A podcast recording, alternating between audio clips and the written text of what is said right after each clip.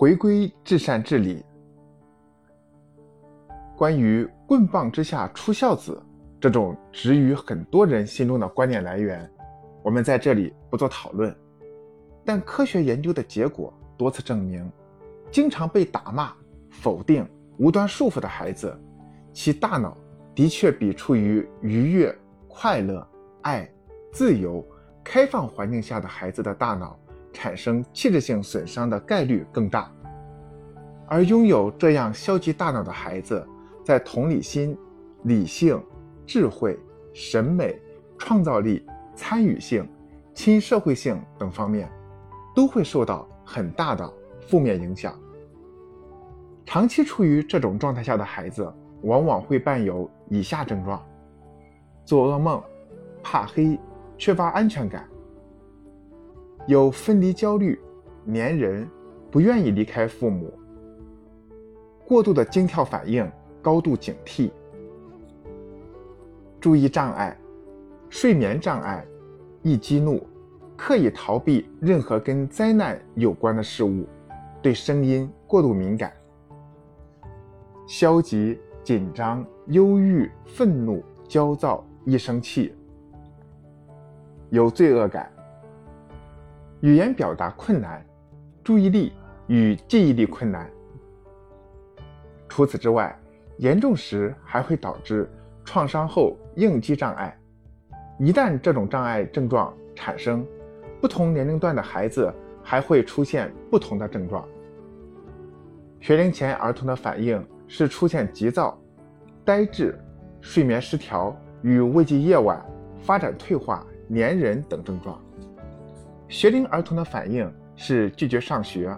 在家或学校出现攻击行为。在同伴中退缩，同时还伴有注意力下降、成绩下降、胃痛、头痛等症状。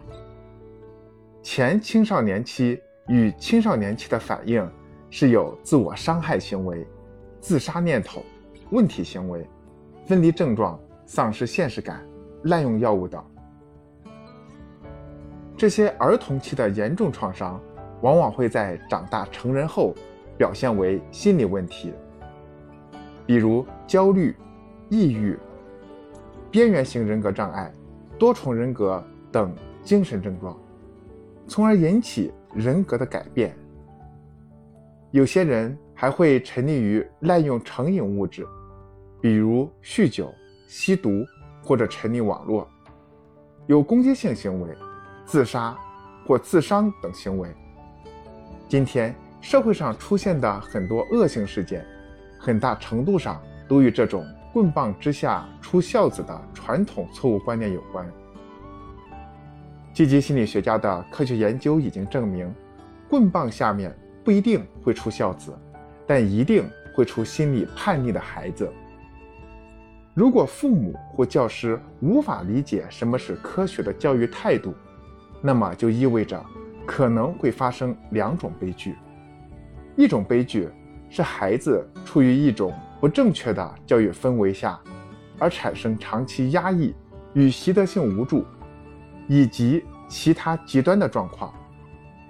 就像前文那位轻生的学生一样。另一种就是长期处于一种不正确的教育观念之下的成年人的无知与傲慢，正如我见到的那位母亲对自己的错误视而不见。却振振有词的状况，这两种情况如果同时存在，教育就不再是通向寻找幸福、自由、真理的坦途，而成为一条遍布无知、狂躁、压抑与无助感的荆棘之路。